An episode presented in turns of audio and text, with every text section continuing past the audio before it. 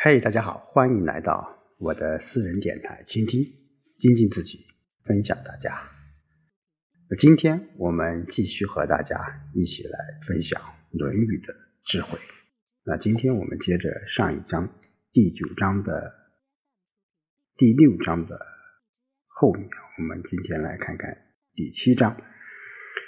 劳曰：“子云，吾不是故意。”那这个小节还是在说明，嗯，跟上一小节一样，就是说孔子他是终认为，啊，我非生而知之，啊，我非生而知之，我也不认为自己是一个圣人，啊，圣人。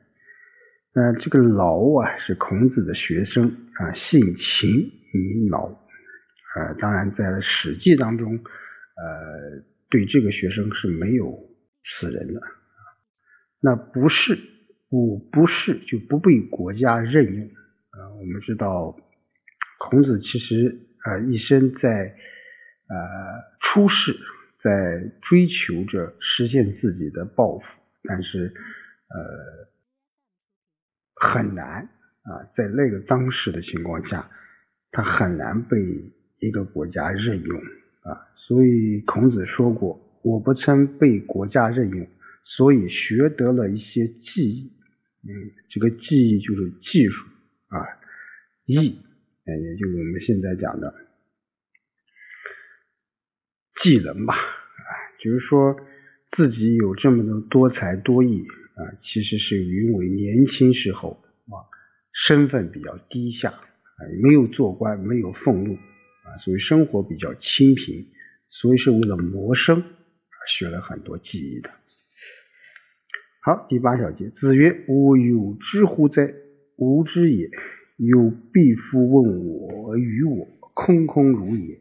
我叩其脸端而结焉。”好，那这一小节非常重要啊！叩其脸端而结焉啊，这一个也是。儒家的中庸思想，我们经常讲到中庸思想，就会讲到呃这一句就是叩其脸端而结。那什么叫叩其脸端而结呢？就是孔子就农夫啊，嗯提出的一些问题，他从首头脸头首尾脸头来开始，呃反过来叩问他啊，一步步问到穷结处，问题就呃。不解自明了。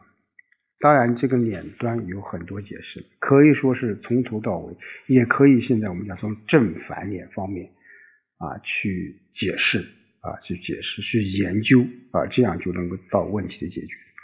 所以孔子说：“我有知识吗？哈，我没有知识。有一个远方地方的人来问我，啊，我对他谈的问题本来一点也不知道。”我从他所提问题的正反两头去探究，尽了我的力量来帮助他啊，来帮助他。所以，我们现在讲中庸的思想啊，我们说适中、适合啊，包括叫适可而止，老子的一些思想啊，道家的一些思想。当然，我们说中庸的思想不是说就是啊。贺喜老啊，不是说要当做什么事情都要取中间的意思，而是要什么？哎，就是这句话，要扣其两端而结也。我们做任何一个事情，我们要从正反两方面，从是与非啊，从高与低，从上与下啊，从黑与白等等吧。就是说，这种矛盾的这种思想。或者说这种观点去解释问题啊，其实也是呃哲学当中，我个人觉得是啊，而当然儒家思想当中，你从某些方面也能体现出啊哲学的一些理念吧啊。好，九之九，子曰：“凤鸟不至，何不出图？无以以夫。”啊，这个是孔子的一些感叹嘛。凤凰不飞来了，黄河中没有出现图画，我这一生也就完了吧。那过去啊，这个凤鸟呃出现的话，一般都是祥瑞的这种象征，啊，天下比较太平。而圣人受命，黄河就会有龙马背负着八卦图画出现，啊，叫河不出图，叫河图。那现在天下太平，政治清明无望，所以孔子是一种啊深沉悲戚的这种感叹啊，凤鸟不至，何不出图啊，我这一生也就完了啊，也就完了，就是还是对自己。呃的理想或者自己的抱负没有实现，啊感到有一种嗯慨叹吧。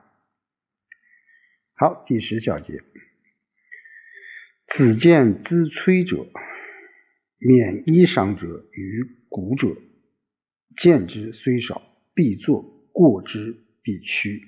啊，必趋啊，这个是呃。因为孔子对周礼是非常的熟悉的啊，呃，对于丧葬，对于这些丧事者的哀悼，该行什么样的礼，呃，他也是呃非常非常的熟悉的。所以在这里面叫资催，呃，资催是什么意思？就是丧服，就古时候用麻布制成的衣，在这里面就是指什么上衣，那么丧就是下服。说免衣裳者与古古，就是盲人啊，盲人。呃，趋在这里面就是快步走，就表示敬意。那什么意思呢？就是说，孔子对于穿丧服的人啊，就看见这些丧服的人，穿礼服、戴礼帽的人和盲人，那相见的时候，哪怕他们年轻，也一定会站起身来啊，怎么样？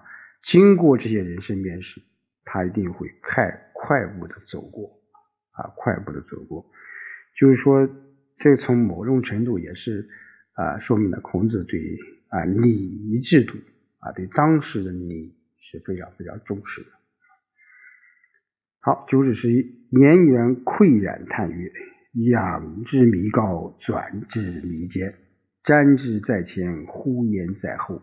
夫子循循然善诱人，博我以文，悦我以礼，欲罢不能。”既皆吾才，如有所立卓尔，虽欲从之，未莫有也矣。莫有也矣。那这段是记叙了颜渊对老师的这种学问的博大精深，有一种赞扬啊，一种赞扬，一种深深的敬仰，深深的敬仰。你像用这些词啊，仰之弥高，钻之弥坚啊。瞻之在前，呼延在后，呼延在后。就颜渊感叹的说：“我的老师啊，他的学问道德，抬头仰望，越望越觉得高啊；努力钻研，越钻研会越觉得深。看着好像在前面，忽然又像在后面了。老师善于有步骤的引导我们，有各种文献来丰富我们的知识。”用理来约束我们的行为，使我们想要停止学习都不能。我已经用尽自己的财力，似乎有一个高高的东西立在我的前面。虽然我想要追随上去，却找不到可寻的路径。啊，寻的路径。真的，这段话，呃，大家也可以仔细的去读一下，很多一些词语啊，啊，都是。啊，我个人觉得，现代人应该去去揣摩这些词语。你比如说“仰之弥高”，啊，“仰之弥高”，“钻之弥坚”，这个“弥”字，“弥”什么就更加越发的意思。另外，呃，他也提出了一个我们现在叫教育的一个思想吧，叫“循循善诱”啊，这也是我们现在很多为人师者必须遵循的原则之一啊，就教育的学习方法。叫循循善诱啊，啊，要有步骤的引导我们。我们现在中，我们说教育，教育不是考试，教育不是分数，教育不是说和老师讲几次话或者听老师几次课啊，教育是一个过程，是一个循循善诱的过程啊，是一个什么啊因材施教的一个过程。这个我觉得对于我们现代从事教育者仍然具有启示意义啊，启发。好，九十二，子疾病，子路使门人为臣，并肩曰：“久矣哉！由之行诈也。无臣而为有臣，吾谁欺？其天乎？且于于其死于臣之手也，吾宁死于二三子之手乎？且与纵不得大葬，于死于道路乎？啊，于道路乎？所以这段话还是孔子对于自己的定位啊，自己定位是非常准确，因为他懂得这个礼，古代的这种呃葬礼是有很多等级规定的啊，什么样的级别应该享受什么样的这种葬礼的这种水准。当然，孔子是一个原则性很强的一个人，哎，但却又富有灵活性和这个变通性。我们刚才讲他教育学生啊，因材施教啊，循循善诱啊。那对于自己啊，对于自己，嗯，他说我应该什么？要谨遵这个礼的制度。啊，所以孔子病重，子路让孔子的学生呢充当家臣的准备料理丧事，因为这个孔子当时不是大夫啊，他没有家臣，但子路他是叫门人来充当孔子的家臣啊，所以后来孔子病好些的时候，知道了这事，他就说了下面这段话，他说：“中游做这种欺诈的事很久了。”我没有家臣啊，冒充有家臣，我欺骗谁呢？欺骗上天吗？况且我于此死在家臣手中，也宁可死在你们这些学生手中。而且我纵使不能按照大夫的葬礼来安葬，难道会死在路上吗？啊，死在路上吗？所以孔子病重，子路让学孔子的学生呢，充当家臣来料理后事。啊，让孔子非常非常的生气啊，非常非常生气。嗯，当然，从子路的角度来说，作为他的学生，他想让孔子这个这个葬礼丧事要变得办得隆重一些，能够享受大夫的这种安葬礼仪或安葬的仪式。但是，孔子认为他没有出世啊，没有家臣，所以他反对。他按照大夫的这种礼仪为他办理丧事，办理丧事啊，所以说他也很生气，就是如果不按照这种礼仪，难道我会死在路上吗？你们这些学生肯定会帮我办理的，非常合适的，而不要僭越当时礼仪的这种制度，礼仪的制度。所以说。呃，我们刚才说孔子是一个原则性很强的一个人，同时他也是啊，要自始至终要捍卫或者要遵从啊当时的这种礼的制度啊，无论是刚才我们讲的他在啊看到一些丧服的人，那他会就什么样快步的走过，包括他本人自己如果去世了后。他的葬礼的形式也应该严格的按照啊，按照这个当时的礼仪制度去处理啊。反而我们现在呃有很多人啊，当然我们现在呃这几天在这个这个很多一些这个反腐的一些啊警示教育片啊，永远在路上啊，这个这个吹响警这个这个这个这个这个警示的一个号角啊。